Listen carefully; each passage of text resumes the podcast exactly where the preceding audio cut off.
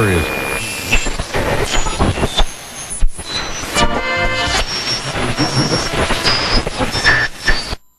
Advertencia. Niños, provocar el apocalipsis puede ser peligroso. No lo intenten en sus casas.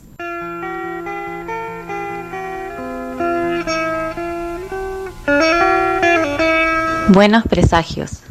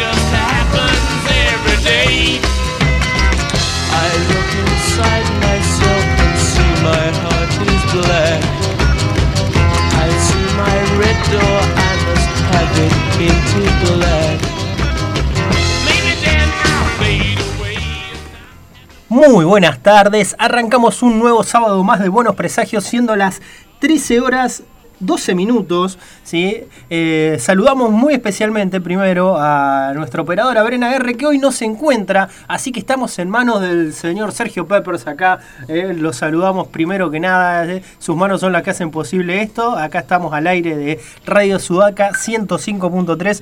Los saluda Pablo Pérez. Y acá a mi derecha tengo a mi compañera, ¿qué tal? Bárbara Barlamas. ¿Cómo va, Bar? Muy bien. Mm. Bienvenidos todos también. Y el señor Juan Pablo Antonio Simonetti acá. ¿Eh? ¿Qué pasa, don Simonetti? Lo veo como concentrado en otra cosa Estoy, en este eh, momento. Estaba saludando. Eh, Buenas- sí, buenos días, sí. primero. Y estaba mirando un libro que apareció nuevo, un análisis crítico sobre la obra de Grant Morrison en Multiversity, así que nada, me colgué mirando un poco eso, algo que no había visto todavía y voy a ver cómo carancho lo conseguimos. Pero bueno, bienvenidas, bienvenidos a esta nueva edición de Buenos Presagios. 12 ya vamos, por lo que decía Paulín, en el listadito. Llevamos la Sí, Hoy es el programa número 12, sí, vamos tranqui, porque bueno, tuvimos un parate. Empezamos tarde, Sí. empezamos pasaron cosas. eh, mediados de marzo, creo que empezamos, fueron los primeros. Fue no, fue la primera semana. Un programa. Un programa tuvimos. El 9 de marzo fue el único programa que tuvimos. 9 Pero no. vos no, hubo uno que no Eh, viniste, pero eso fue ya después 15. post pandemia, claro, sí, porque No, no, eso- Mile fue es post pandemia.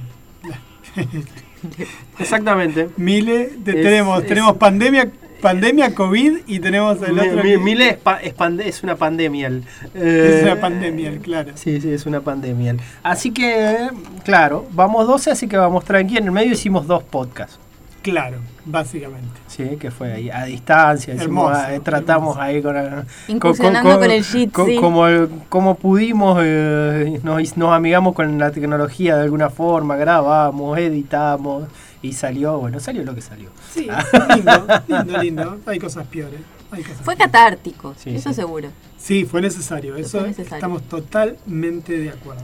Bueno, hoy sábado 18 de julio, sí, eh, tenemos las redes de la radio, tenemos Sí. la- los números de comunicación. ¿A dónde se pueden comunicar con nosotros, Bárbara? Nos pueden mandar mensajes o llamarnos al 0280-423-9447.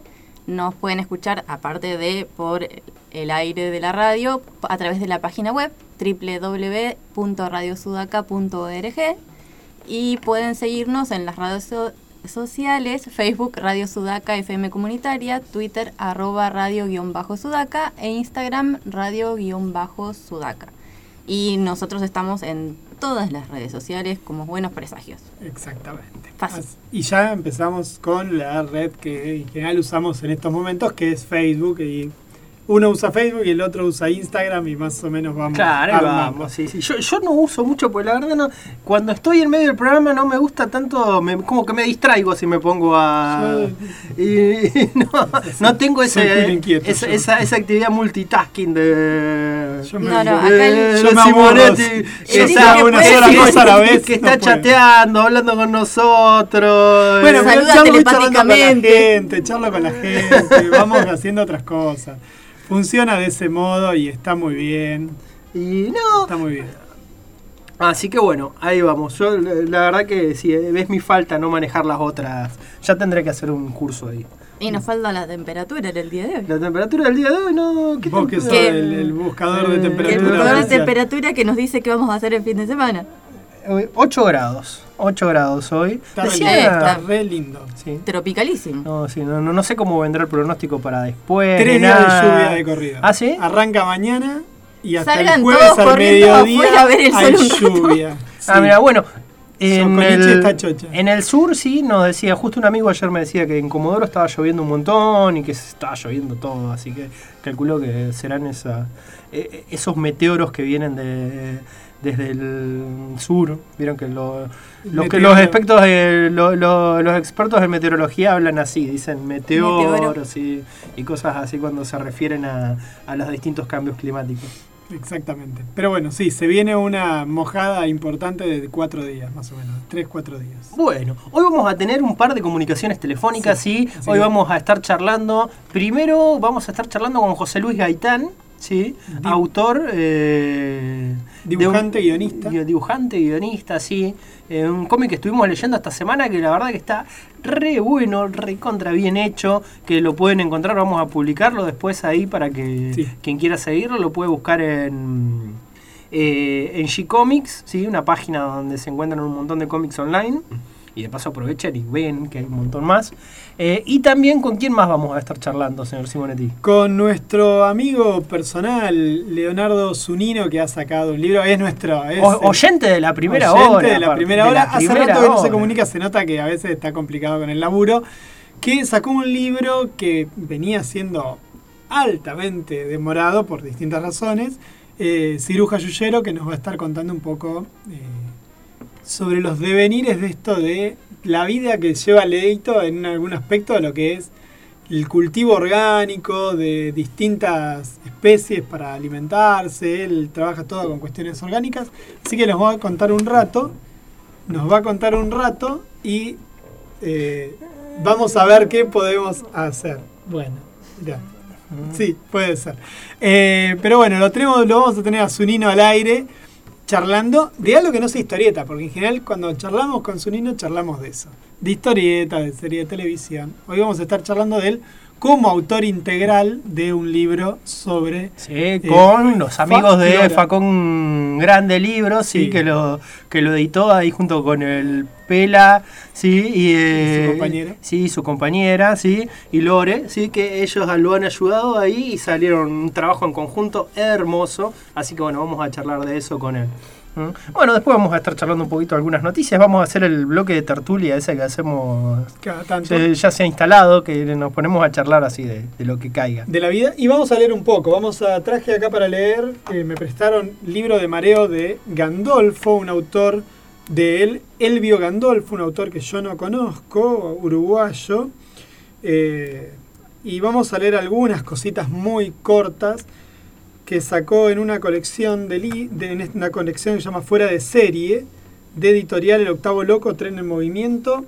eh, que también tenemos Radiana de esa editorial. Fue Tiene la. ¿sabes que cuando vi que pusiste la foto, vi es la misma. El mismo Se ve que el diseñador gráfico. Sí, sí, sí, sí, lo tiene como marca de. como marca. Sí, este sí. es el primero de los libros. Radiana es el eh, sexto, si mal no me acuerdo.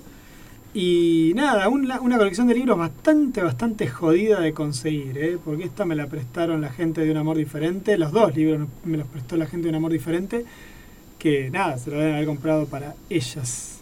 Así que bueno, vamos a leer unos textitos cortos de acá, como para leer algo que hace rato que no leemos tampoco ficción. La vez pasada vos leíste una cosita ahí antes de introducir un tema. Ah, sí, poco. sí, sí, era un nada, eh, era solamente para introducir, eh, ¿qué era? Eh, Saya Sisi, el círculo de Baba, cuando, claro, sí, sí, la leyenda de donde viene eh, esa canción. Mm. Terrible, terrible esa canción. Terrible. Pero bueno, ahora tenemos otra canción también terrible. Sí, primer disco de estudio de esta banda, ¿sí? allá por el año 1986, sí, eh, que originalmente se iba a llamar Un golpe de suerte esta canción. Y después agarraron y ah, no, no, no, no pegaba el nombre, no le dije, dijeron que no y decidieron ponerle, ¿cómo decidieron ponerle, Simonetti? Unos pocos peligros sensatos.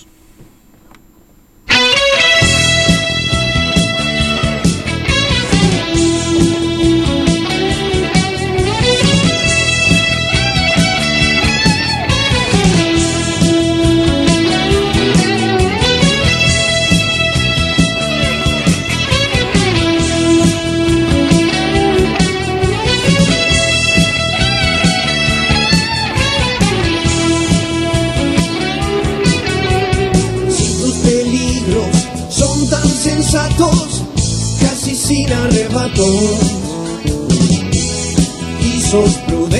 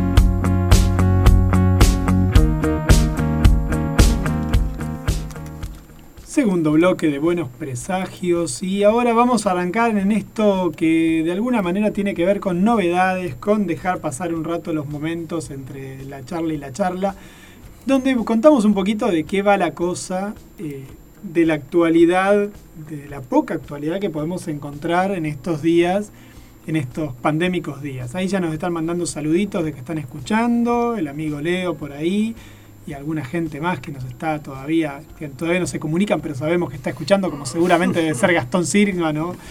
Fede, o Lautaro, o Natalí, que tenemos varias personas ahí. o Ana también, que a veces nos escucha. Bueno, gente. Ah, Fe- está Fede ya creo que Fede, bueno, ya se tendría que ir preparando, creo que la semana que viene lo vamos a tener que, Creo. que- que convocar. Eh, creo que ya es el, ya toca según calendario, me voy a fijar, pero, Pero bueno. creo que le toca. Que ya tiene que venir. La que tiene que venir es Paula Abraín. Hace rato que no la, no la hemos invitado. Hablando de eso, Así sí, que hablando, el otro día estuve charlando con ella, fui a tomar unos mates a su casa, a dejar unos libros. Hablando de eso, sí, tenemos en Sudaca el ciclo de conversatorio Sudaca. Sí, Así ah, que tenés esta razón. semana se hizo la charla, sí, eh, sobre ecologismo, en el que estuvo es- genial. El, ¿Qué día fue? El 16 a las 19 horas. Sí, estuvieron hablando Pablo Lada, Luca Fossati y Enrique Viale. Hicieron una charla virtual eh, que fue excelente, estuvo más de dos horas. eh, estuvo moderada por Belén, Belén Branchi. ¿sí? Y fue impresionante, la pueden encontrar en YouTube ahora quienes no lo hayan podido seguir en vivo. ¿Sí? Y esta semana que viene va a haber otra charla sobre feminismo eh, eh, que va a estar eh, Paz Paula Escobar, Paz Escobar, Paula. y se me escapa quién más. Te- ah, tendríamos que haber tenido un, Un machetito. un machetito por acá. ¿sí? El 22, 23 es la charla. Sí, el 20. ya- eh, Bueno. ¿Cómo? Adriana Guzmán, exactamente. ¿sí?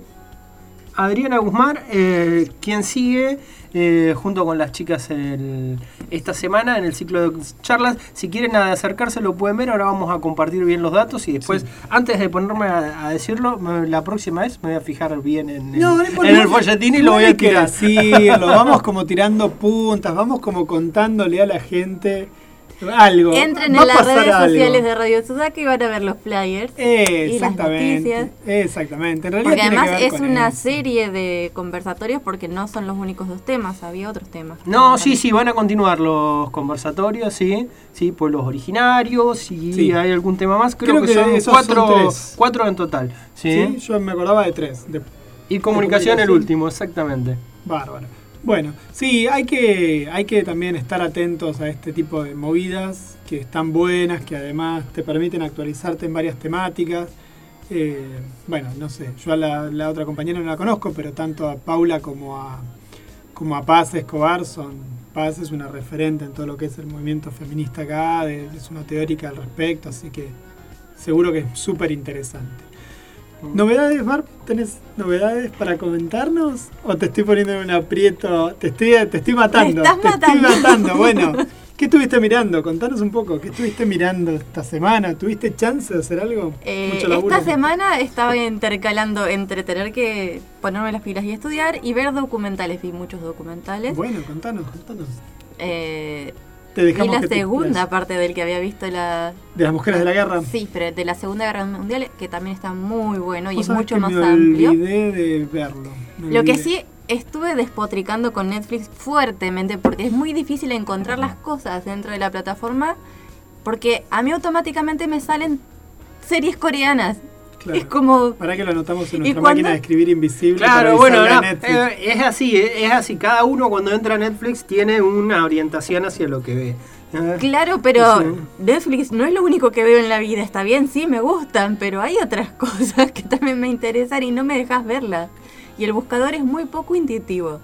Pero bueno, Y no, en realidad es bastante bueno. Te obliga a ver, te, te, te mantiene en el, Me mantiene en el training de lo que querés. un cubito.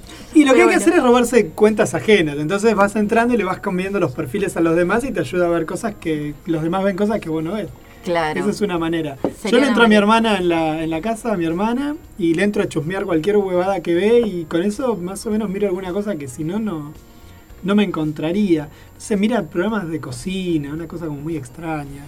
María Florencia, que no cocina un sorongo, pero igual. Bueno, pero precisamente por eso debe anhelar a alguien que le cocine esos Claro. platos que aparecen en ese documental, ese reality. Así que es entendible.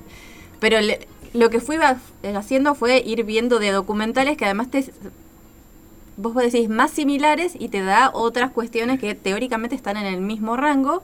Y desde Mujeres en la Guerra terminé viendo Porco Rosso nuevamente, Ay, tengo que, lo tengo ahí en casa. ¿no? que hoy cumple 28 años Porco Rosso. Mira.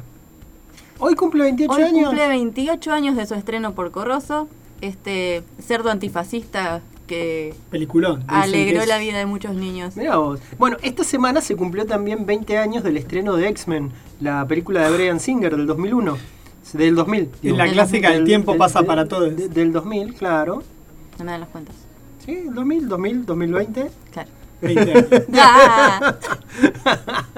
no me dan las cuentas en mi cabeza, no dije que sea. Veíamos, era como el meme de saca la finakis así con los... Todos los triángulos en la cabeza de Bárbara mirando al aire. Raíces cuadradas Sí, y sí, todo sí. salía. Esperen que me saco la zapatilla a ver si sigo. Claro, claro, te faltaban dedos en las manos. Bueno, Exacto. la primera película que puso a los superhéroes ahí en pantalla de manera firme en la nueva, en el nuevo siglo, ¿sí? Después de que, bueno, lo anterior veníamos de las Batman y todo, y esto fue como el inicio, creo, de más o menos de Marvel bien en, lo- en, en las pantallas. Y aparte de la mano de un director que era muy, muy, muy, muy reconocido, en este momento no lo podemos ni nombrar a, a Brian Singer, ¿sí? tiene como 10 denuncias de abuso de menores. Exacto, no, no me jodas. No, boludo, ¿en serio? Sí, Brian No. Singer. Sí, No sí, sabía, Brian ¿qué- Singer, qué? sí. eh, hacía fiestas, casting con menores de edad. Era un desastre, un desastre, desastre total. Eh, Brian Singer, que justamente tiene en su carrera una de las mejores películas que yo he visto, allá lejos hace tiempo, que es Los Sospechosos de Siempre. No sé si vieron Los Sospechosos de Siempre. sí. Excelente película del año 95. eh, que justamente lo juntaba a Brian Singer con quién? Con Kevin Spacey. Kevin Spacey haciendo de Verbal Kint. No vamos a decir cómo es el verdadero nombre de Verbal Kint después, porque si no spoilearíamos una película que tiene 25 años. Claro. Excelente, mirá vos, che. Bueno, se cumplieron también 10 años del estreno del cortometraje de Marcela que hizo nuestro querido Gastón, Ah, Gastón, sí. Gastón Sí, sí, Sirikman. sí. Eh, y hubo una celebración virtual en el canal del MEC, ¿sí? que, es un, que es la Fundación Tercer Milenio, la Fundación Patagonia Tercer Milenio, un, lugarcito, así que bueno, hubo un pequeño homenaje ahí a la, a la producción, al cortometraje, le mandamos un cariño también a Gastón con, con, con este aniversario de su producción. Y este año y esta semana salió algo que fue demoledor. Eh, para los que no tienen mucha idea o quienes no hayan leído nada, hace una, uno, un año pasado salió una historieta llamada Metal que en DC Comics, donde el Snyder, el, escritor de Batman en ese momento, Scott Scott Snyder. Snyder, hace una saga como cierre de, todo su, de toda su trayectoria en Batman. Y saca una historia que es por lo menos controversial. Porque aparece un Batman, aparece un Batman que es el Batman que ríe, que es un Batman de un multiverso que fue afectado por eh, el gas de la risa del Joker y se transforma en la peor pesadilla de todo ser humano, que es eh, eh, Batman y el Joker en dentro de un mismo organismo. Si ya Batman desde la época de Grant Morrison en la Liga de la Justicia se había convertido en un personaje insoportable porque es eh, incapaz de fallar en nada, porque tiene planes sobre planes y quizás la historia más eh, paradigmática esa la escribe Mark Waid, pero que se llama Torre de Babel, donde él hace un plan de contingencia para toda la liga. Desde ese momento Batman es una cosa que es insoportable en esto de que nada falla. Imagínense un Batman loco, desquiciado a los Joker. Bueno, en estos días salió el número 2 de una segunda parte de Metal llamada Death Metal, donde eh, hay distintos Batman de distintos multiversos con distintos superpoderes. Entonces hay un Batman que tiene el traje de Atom, hay un Batman que tiene que está en un momento Batman muere y hace un ritual y se convierte en Gotham, entonces es un Batman ciudad. Hay un Batman que se mete dentro del dinosaurio que está dentro de la cueva de él y se convierte en un Bat dinosaurio. Están los Batman, murs- los clásicos que conocemos de otras, de otras tierras. El tema es que salió el número 2, donde la gran, gran cosa es que hay un Batman, Man- Doctor Manhattan. Los que leyeron Watchmen saben quién es Doctor Manhattan, si no recomendamos que lean esa bellísima obra que es, que es Watchmen. o que miren la peli y que miren un poco la serie. Pero si ya con la última serie se habían cagado en el personaje de Manhattan, acá directamente es necrofilia. Directamente. Es necrofilia el número 2 de Dark Metal. Léanlo solamente para ver que la historieta puede ser un género maravilloso, pero no en este caso. ¿Qué, qué serie decís vos? ¿En la última, en Clock? No, Me- no, Doomsday Claro. Clock es una boñiga, pero estoy de acuerdo. Dibujada hermosamente. Pero esta Death Metal. No, no, pero vos en la en qué serie La serie que de se- Watchmen, en la- ah, diciendo. Pero, ah, pero a mí la serie me pareció re digna. Sí. eh, Muy, muy, muy, muy nada. linda, sí, el final es como extraño, pero bueno, no importa. Pero no, no importa, no importa. Está bien. No, No, no, no, no, no no digo entraba que eh, esquivamos la zona de polémica. No, no, por eso- no, no, no. Igual a mí me- como serie me gustó mucho, me gustó muy mucho la serie. Quizás el final, no sé si me pareció tan interesante, pero no importa. Al final nunca hablamos de la serie de Watchmen. No, porque la íbamos a hablar el último día. Sí. Y el último día tuvimos el, el programa eh, que. ¿No viniste? eh, no, no pudiste venir, no me acuerdo. No, Programa de el despedida de fin Del de año año. pasado. El programa de fin de año. el año pasado. Y no, no, no, no, nunca que quedó ahí. Quedó ahí. Lo planeamos, charlamos eso y después no lo, no lo cerramos nunca. Bueno, eh, así que bueno, tenemos este número 2 del Death Metal que es horroroso. Ahora, si te gusta el personaje de Batman haciendo cualquier pelotudez que se te ocurra, lo que tiene Snyder es que lo que se te ocurra que puede hacer Batman, en el contexto que quieras que esté Batman, está Batman. Si te divierte eso, genial. Si no, no vale ni la pena que gastes minutos de internet en buscarlo, porque no es una basofia. Pero igual lo voy a seguir leyendo porque, bueno, nada, la quiero terminar de leer. Sección de anti-recomendación. Eh, qué sé yo, pero es una novedad porque aparte fue muy controversial esta semana, ha sido como un quilombito dentro de, del mundillo de cómics. Eh, y Marvel empezó a publicar historietas de vuelta. Habían cancelado un par de historietas y vuelven a salir. Una de ellas es Valkyria, que la debe leer Jason Aaron, que es el que la escribe. Si mal no me acuerdo en este momento, estoy hablando de memoria, pero sí, es el mismo que hacía Thor. Eh, que la habían cancelado totalmente, pero parece ser que han decidido reactivar algunas de las series que estaban en picada. Parece ser que se reactivó un poquito más el circuito de cómics en Estados Unidos. Y eh, Marvel está por sacar en este momento por primera vez una historieta para librerías directamente. Que ya venía haciendo los DC Comics hacía rato. Bueno, Marvel empieza este mes a sacar una línea de cómics para las librerías, no comiquerías, librerías. Que acá en Argentina todavía no han llegado las traducciones de eso. No, no, no, no he visto nada. Pero son exclusivas para librerías porque, bueno, la venta de historietas en librerías es mayor que la venta de historietas en comiquerías en Estados Unidos. Pero mucho mayor, mucho mayor. Sí, el, tema es que acá en Argentina estamos teniendo en este momento un problema con las librerías porque habilitaron a las editoriales a hacer venta directa Sí, y están matando a Planeta, muchísimas entonces. librerías. No Y solamente pa- Planeta y eh, la, eh, la sucursal que sería de Penguin, pero en Argentina, que es Random, Random House. House. Random House.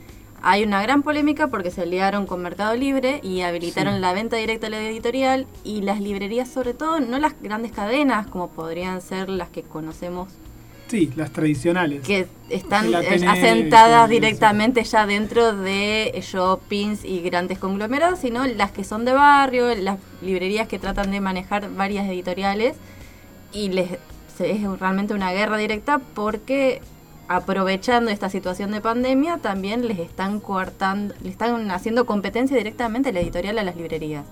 Así que es un tema bastante polémico que está bastante tratado en las redes, pero no en los medios de comunicación. No, no, No, ni, sí. ni nunca los van a tratar Probablemente porque, bueno, no lo van a tratar, pero bueno, habría que ver qué pasó con la regulación que lo que sí van a tratar, lo, lo que sí van a tratar es el tema, bueno, ya que lo nombrabas a Mercado Libre, cómo Mercado Libre se quejaba de, de que camioneros, porque hay muchísimos empleados que tendrían que en- entrar en el, en el convenio, convenio de, colectivo de en camioneros. el convenio colectivo de camioneros y uno de los CEO de Mercado Libre salió diciendo que es inaudito que quieran hacer que entren en un convenio que es del año 89, Sí, sí, siendo sí. que su, siendo que siendo que sus empleados, la mayoría nació después del año 89 y, no- y, Se sabe eh, mucho de derecho laboral. Sí, sí. se, se- se ve que no tiene sentido. Si vos naciste antes de esa, antes, Antes lo- de la antes ley, del no 89, aplica. no, no, no tenés que tener derechos ni mejores sueldos, por lo visto. Claro, de hecho ni siquiera ni siquiera son libres, son esclavos porque como ellos nacieron Nacieron después. de- después de que se declaró la independencia de todas las personas en Argentina no les corresponde, no serían Claro, libres. sí, sí. Sí, sí. Sí, es, sí, fue impresionante eso. Igual esto viene de un tema que había habilitado el mismo Ministerio de Trabajo en noviembre del año pasado con lo que era la anterior Secretaría de Trabajo, porque le habían quitado el rango ministerial, que había habilitado a que determinados personal de Mercado Libre entrara dentro de la categoría del sindicato que hace cargas y no dentro del de sindicato de camioneros, Ajá. en vez de hacer un encuadramiento ya sea sindical o convencional según correspondiere, pero bueno. Bueno, fantástico. Eh, ¿Tenemos alguna novedad? Pérez, ¿usted estuvo mirando, leyendo algo? Yo leí bastante. Vieron pero que bueno, mm, eh, lo, lo ubican a Brian Lee O'Malley, Sí. escritor de, De Scott Pilgrim. Scott Pilgrim Bueno, y Seconds, entre eh, sí, y Seconds. Snot Girl. Ah, es- esa no Snot la leí. Girl. la- esta- Le empecé un numerito y ahí colgué. Eh, Second sí, y me gustó mucho. Eh, aparte de Scott ¿Leíste Pilgrim. Second? Sí, Second Ah, sí, sí, no leí está muy lindo. no. Eh, se la compré a Camila hace Mirá, bocha, hace unos pedírtela prestada, 4 o 5 años. Y, no, lo tiene ella en Sierra Grande, así que. No, No volverá. Eh, no, esa era- bueno, eh, no, bueno, Scott Pilgrim, sí, una historieta que ya tiene su tiempo, que tuvo su película. Que Sí. nunca vi y nunca leí. Ni Scott Pilgrim ni la película. ¿No viste la película? No, la película es hermosa, es una película que justamente, a eso viene el tema, ¿sí? se van a cumplir, ¿sí? uno, van a hacer una juntada para celebrar los 10 años ¿sí? De, eh, de Scott Pilgrim, así que el elenco se va a hacer una reunión virtual. Vieron que ahora la mayoría de los Sí. elencos hacen reuniones están virtuales. haciendo muy Sí, yo vi, por ejemplo, de The Office, una reunión virtual, vi de varias, así que The Del Señor de los Anillos. No, no me canso de decir que fue lo, lo mejor que he visto en toda la cuarentena. Eh, y El Señor de los Anillos, que esa la nombramos, me parece, acá. Sí, sí, bueno, sí, ahora van a hacer una de Scott Pilgrim, película de Edgar Wright, sí, gran director inglés, eh, que hizo Space, de, ¿qué más hizo Edgar Wright? Eh, que hizo Baby Driver, que está en Netflix hace poquito. eh, tiene un montón de películas, la saga de Corneto, de mm, lo ¿De que es Shaun of the Dead.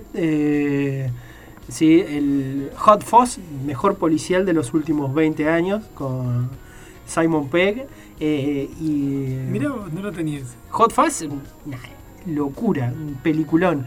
Y bueno, y es el que hizo, estaba encargado de hacer eh, Ant-Man y dejó la película un poquito antes de empezar a filmar. ¿sí? Que hizo el guion y todo y la dejó porque diferencias creativas con, con Con Marvel la Marvel. en su momento. Claro.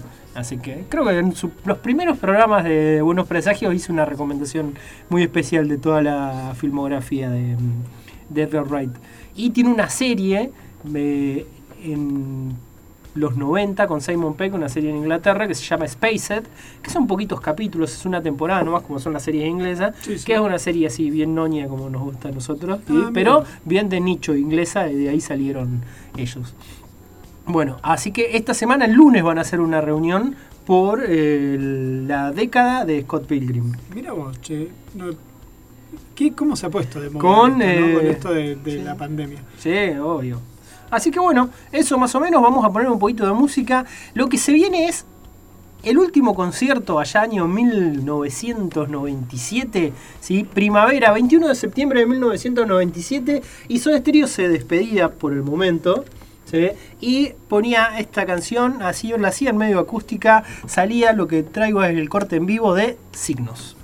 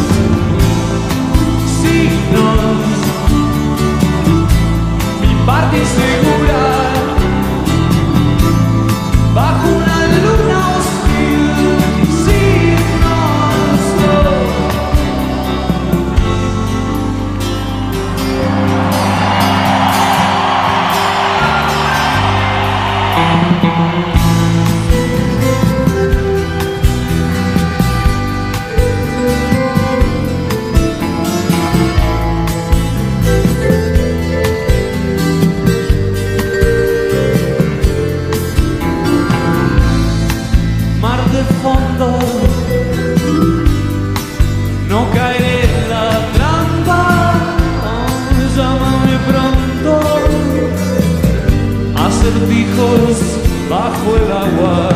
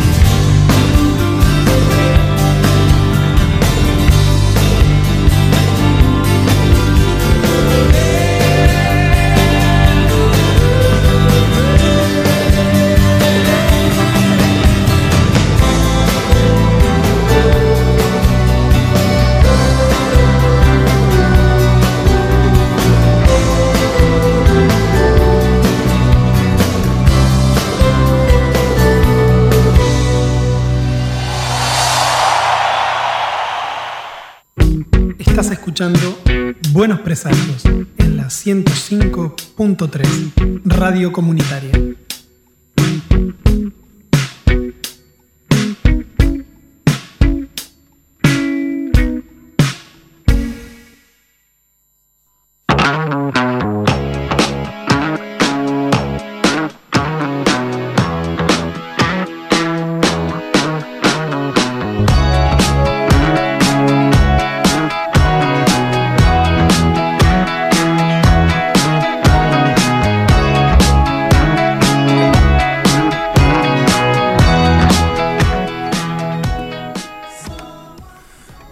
Bueno, siendo las 13 horas 49 minutos, acá desde Trelew, Chubut, Patagonia, Argentina, en la 105.3 del dial en Radio Sudaca, estamos entrando al tercer bloque de Buenos Presagios. Y tenemos en línea a José Luis Gaitán, ¿sí? Eh, autor, cantante también, desde San Fernando en la provincia de Buenos Aires. ¿Qué tal, José Luis? ¿Cómo estás? ¿Cómo va, chicos? ¿Todo bien, José Luis? ¿Cómo va Todo eso? bien. Bien, bien. Un sábado acá lluvioso. Este, hoy los sábados me los dedico para, para hacer otras cosas que no sea trabajar, así que muy muy relajado. Ah, bueno, me- me- menos mal, sí, menos mal que te tocó la lluvia. Bueno, lluvia en cuarentena. Bueno, igual ya saliendo de lo que es ahí capital y vos estás en, en AMBA, ¿no? Así que Sí. lo- esa nueva palabra que descubrimos todos ahora, AMBA. Sí, esa es nueva, esa, Es esa el Amba violeta, sí. Gran Buenos Aires, ¿viste? Ahora es Samba. Ahora es AMBA, claro. Claro, es como ¿viste? Siempre inventan alguna nueva para, Sí, tal, tal para cual. decir lo que ya sabíamos. Claro, pues exactamente, eh, era el Gran Buenos Aires todo y ahora es, es Zamba, todo el, el circuito alrededor de Capital. ¿eh? Y, Exactamente, sí. ¿Y cómo, cómo va eso? ¿Cómo llevas vos estos días? Trabajando, me imagino que estarás aprovechando el- Sí, la cuarentena, toda la reclusión para estar ahí eh, produciendo un poco. Claro, yo, yo tengo la suerte de que hace unos seis años que laburo en casa. eh, yo tenía tipo un laburo normal y fijo, con horario fijo, que no tenía nada que ver con esto. Y un día dije, yo largo todo y me dedico a esto. eh, y ahora trabajo para una pequeña empresa de videojuegos, haciendo ilustración, diseño gráfico, en todo lo que es gráfico. O sea que yo ya laburo en casa. Por lo tanto, la cuarentena a mí no, me terminó de, de- de cambiar mucho la vida. A los únicos que se las cambió pobres son a mis perros que los saco menos. Eh, pero aparte soy gamer, o sea que para mí estar en casa es algo normal. eh, no salir, digamos, los sábados, poner. Este, salgo con algún amigo, pero la verdad es que la, la mayoría de las veces nos encontramos todos jugando Destiny o Division, así que este no cambió tanto. Lo que sí me dio, digamos, eh, más tiempo en el sentido de que como no, no salgo a comprar, como antes, eh, me quedo mucho tiempo mucho tiempo que tenía para salir a hacer compras y yo, las utilizo para dibujar, así que estoy eh, aprovechando el tiempo para, eh, ya te digo, subir, trabajar más cosas que tenemos que elaborar para los juegos que estamos haciendo y meter mucho de estos cómics que venía medio, últimamente venía medio atrasado, ¿viste? Y vamos a ubicarnos primero eh, en el principio de esto. ¿Cómo es tu relación con los cómics, con las historietas? ¿Cómo empezó? ¿Cómo empezaste co- como lector principalmente? Sí, eh, yo, yo ya te digo, yo soy gamer desde que puedo sostener un joystick. Antes de leer cómics jugaba videojuegos. Eh, o sea, era como, vengo de ahí. O sea que el dibujo, el gusto del dibujo también me viene de chiquito, pero digamos que lo que más me nutría de, de- de información, de dibujo y de gráfica eran los videojuegos. Eh, y un día yendo a comprar mi hobby consolas en esa época, Claro, los juegos. eh, justo el, el otro día charlábamos de un amigo de la Hobby Console, con unos amigos de la Action Games, que era también otra... Action Game, sí, Sí, sí. Top Kids estaba en esa época que eran de acá. Eh, había varias de esas revistas en papel, ¿viste? Hoy ya no, no hay, obviamente. ¿Cómo pasar el Eh, Monkey Island? Hola, Juan Pablo, mi nombre, ¿cómo estás? ¿Cómo estás? ¿Qué ¿Cómo? Sí, pasar el Monkey Island? Era una discusión en revistas. Claro, sí. Esos trucos, viste, que en esa época estaban hechos a propósito para que los tipos puedan probar el juego y uno descubría el código y se, ya estaba, viste. Ahora hay más guías o lo que generalmente leo yo, que son las, las guías para platinar los juegos, viste, ese tipo de cosas. Em, y, y, y fue yendo al kiosco de revista a comprar mis revistas mensuales, digamos, de videojuegos, que tenía ya, digamos, una lista de lo que compraba. Veo la tapa de la Liga Inter, la Liga de la Justicia Internacional número 29 de acá, de ese perfil, eh, que estaba el Doctor Fate, pero mujer. Y Sí, yo al Doctor. Fate lo conocía por las cartas de Chromie, Sí. Ah, Era, eh, unas viejas cartas que salían cuando yo era chico. Esa es la Y saga que- que después se junta con la Europa. ¿Te acordás? El Claro, crossover con la exactamente. Justo la agarré en ese momento y que empezaba Dan Hughes encima. que- exactamente, Adam Sí. Hughes, que una bestia. Una bestia. eh, y yo cuando leo el cómic lo leo como diciendo, a ver esta historieta, ¿viste? Es como. Y me- eh, es, es como que la cabeza me dio vuelta. Es como, ¿viste? Neo cuando ve la Matrix. Eh, ¿Qué es esto? ¿Por qué es tan maduro? ¿Por qué los chistes son tan divertidos? ¿Por qué el dibujo está tan bueno? Era, era otro universo que yo no había conocido del todo. O sea, tenía, sí, leía algunos cómics, pero no entendía que algo de superhéroes podía ser tan maduro dentro de lo que era maduro Y de La- claro, ¿no? te iba a decir, ¿no? Porque al lado de la Flash en ese momento era un canto al cuetazo, ¿te acordás? Claro, a lo que iba de maduro en el sentido de que los chistes eran muy inteligentes, no eran una boludez, ¿me entendés? Sí, Eh, sí. no lo veía hacia el cómic. Y a partir de ahí no sé qué me pasó, tuve como una especie de, de adicción al cómic. Leía todo, compraba todo, no, no paraba de consumir cómics. Yo me acuerdo de despertarme a la madrugada para leer cómics, es como que me volví loco con los cómics. Y a partir de ahí no paré, después obviamente me calmé, hice un, un, un tratamiento mental de propio interno, este pero sí le- a partir de ahí leí cómics. Y yo ya venía dibujando, por lo tanto, cuando vi cómics y entendí lo que era la narrativa y empecé a leer, eh, no sé, a Scott McCloud, eh, Understanding Comics, que yo Ujú. empecé a entender cómo era, dije, esto es lo mío. Eh, yo me acuerdo, eh, que es un, es un recuerdo que lo tengo como si fuera una foto, de estar viendo el Barón Munchausen de Terry Gilliam. Uy, qué peliculón. Sí. Ah, Sí, para mí Terry Gilliam, o bueno, ustedes es- lo nombraron Edward Wright. Edward Wright y Waititi para mí son el futuro del cine. Ojalá que le, le den Star Wars, le den todo a ellos y que hagan todo ellos. a partir de ahora, pues me encantan los dos. Pero bueno, Terry Gilliam era como mi, desde chiquito, ¿viste? Me, me fascinaba. Y viendo esa película, hay una escena donde él, viste, entra a la luna y toca la, la arena con la mano, que se da como dormido en, en- Sí. en el bote donde entra la luna. Y ese es el momento exacto, te, te juro, ¿eh? yo me lo acuerdo como si fuera hoy que pasó, que dije, yo me voy a dedicar a algo con esto. Ya sea cine, yo no sabía qué iba a hacer.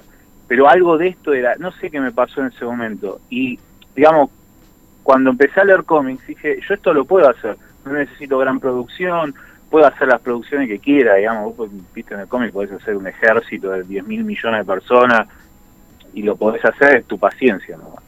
Este, así que, en realidad empezó por esa combinación de cosas, de yo saber que iba a hacer algo con respecto al entretenimiento o que quería hacerlo, no sé qué iba a hacer.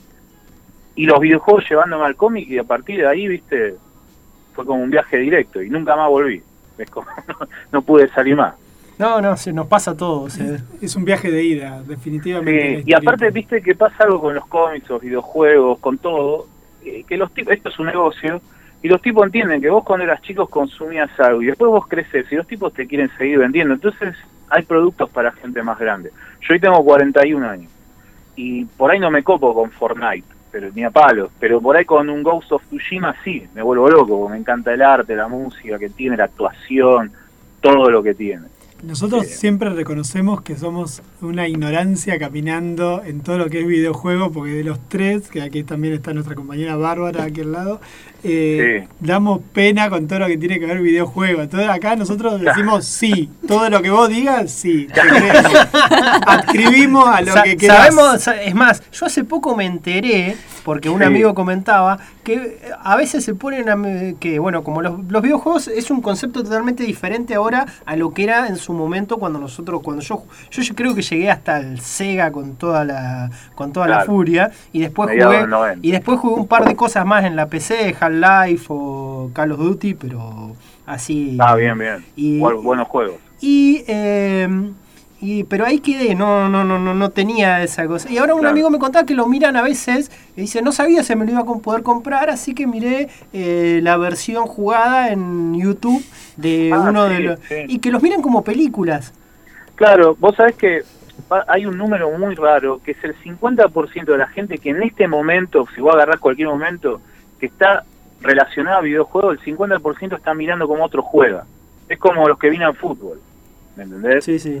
Eh, ves competiciones, porque hay un montón de competiciones ahora de millonarias, pero también tipos que tienen su canal y dicen, bueno, me compré, por ejemplo, Ghost of Tsushima que salió ayer, y lo pruebo. Entonces lo mirás para ver qué onda o nada, lo- la gente lo mira porque le gusta ver cómo otro juega. A mí ese es el concepto que no, no lo entiendo, porque yo vengo de otra parte, que quiero tener el juego y jugarlo, pero me imagino también para una persona, no sé, no se pudo comprar una PlayStation 4 o una PC que corra, no sé, Witcher, juegos que son muy pesados verlo también es una manera de participar en esta e- es, es un hobby caro Igual. A ver, Luis, la es- gente que mira partidos de fútbol por la tele es la misma idea. Digo, yo ahí exactamente lo mismo, banco, qué sé yo, viste, la, ¿quién vole mirar videojuegos? Que yo, mis hija, mi hija mira Minecraft, viste, y puede Sí. pasar un ratazo largo viendo cómo juegan al Minecraft, Sí, que yo, sí. Catalina. Y, Sí, totalmente. Pero es un concepto también muy nuevo de ahora de ser vicario, ¿no? Eh, yo me acuerdo del, del disco anterior a Tool, del último que salió anterior, se llama Vicarious el tema. Sí. De que es mirar lo que hace otro. No, no- eh, eh, Como el Guayer, pero que- con videojuegos. Igual, ¿saben Claro. qué? Yo, yo, yo voy a disentir un poco acá. Porque, ¿saben? Sí. Para mí esta práctica es más vieja. Porque yo me El- acuerdo el tener ser 9, Bayer, sí, 10 claro. años. ¿Sí? Sí. Estar en un arcade mirando, eh, A los jugando, fichines, jugando a los fichines. y ver Claro. cómo se llenaba alrededor de algunos juegos en los que solamente miraban cómo otro estaba pasando o jugando Pero otro. claro, era un placer ver al que sabía y hacer y de rodeaban, corrido. y rodeaban eso, uno viendo ahí como alguien que sabía jugaba al Mortal Kombat o jugaba Sí, al Street totalmente. Fighter. Es, es algo Sí. más viejo, ¿eh? Y después como, eh, partamos la diferencia. Yo creo que todas las personas necesitan ver a alguien que hace algo mejor. Por eso seguimos deportistas y qué sé yo. Y hoy hay muchas maneras de verlo, entonces hay más gente mirándolo también. Porque Claro. ahora, en vez de estar, como vos decís, atrás mirando al chabón cómo juega, lo ves a través de YouTube. Y es casi lo mismo. Sí, sí, exactamente.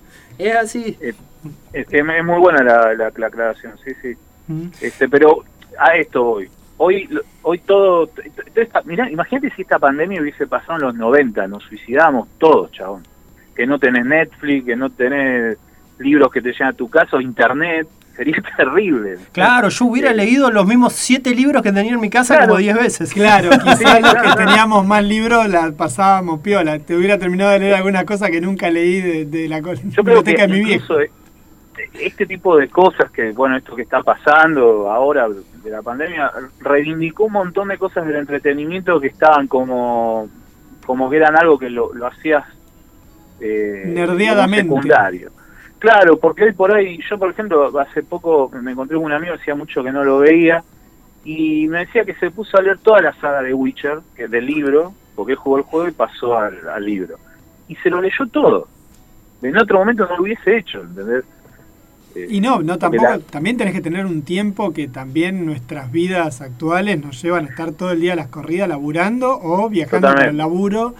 O así que yo- Totalmente. porque cuánta También gente labura en sus casas, digo, en tu caso es medio para que yo, la gente que se dedica al arte, en alguna expresión del arte, sí, pero los que laburan en un comercio y está cagado por definición, digamos, lees cuando Claro, está cuando 12 podés. horas metido ahí, sí, claro. Qué sé yo, Sí, yo- sí, sí, te entiendo. Yo lo que me parece que reivindica un poco también, este, más allá de la de esto que te decía, eh, es el hecho de que necesitamos tiempo de ocio. Es, importante. Estamos en, una- en un mundo en donde vos tenés que todo el tiempo producir, producir, producir para alguien, ¿no? Siempre es para tres o cuatro y no tener tiempo para decir, bueno, me voy a mirar una serie, y no tener culpa de que tuve todo un domingo mirando una serie completa. ¿Entendés? Eso, eso por suerte está cambiando y espero que después de esto más todavía.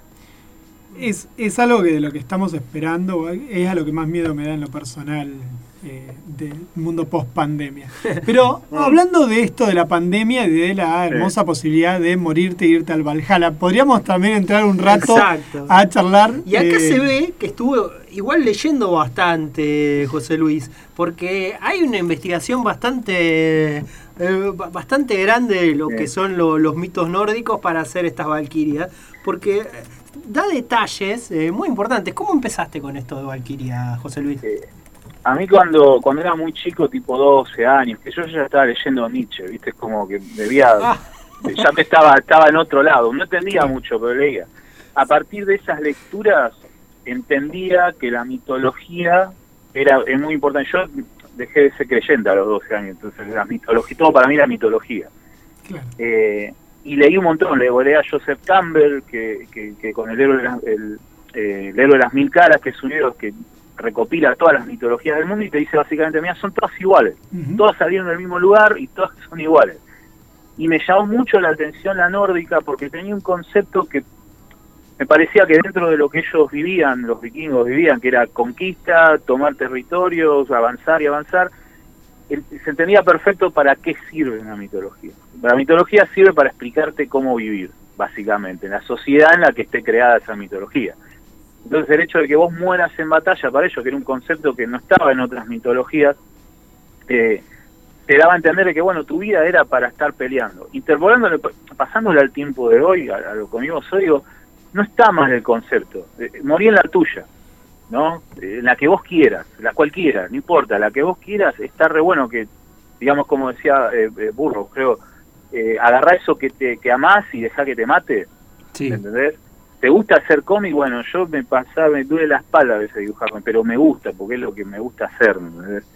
Eh, y, y tenía un concepto que para mí era fundamental para lo que tenía ganas de contar, que eran los personajes estos que son las valquirias, que en las mito, la mitología, con esto digo, me leí todos los libros que pude de nórdicos, todo, todo lo que tenía de mitología nórdica me leí todo lo que podía. Sí, Norri Sturluson a full ahí.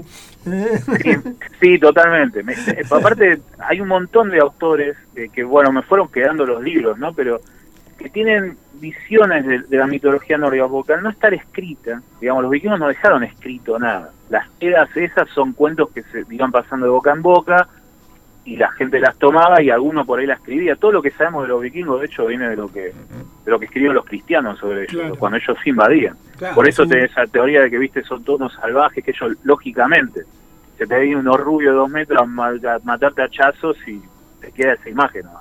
Pero los tipos eran muy inteligentes también, cuando los, se le- le- les ofrecen, bueno, quédense con estas tierras y no nos maten más, los tipos dijeron, sí, buenísimo, nos quedamos acá, ¿me entendés? Hacer, eh, hacer una vida normal. Y son, Pero la- y son de las sociedades más avanzadas en el mundo al día de la fecha.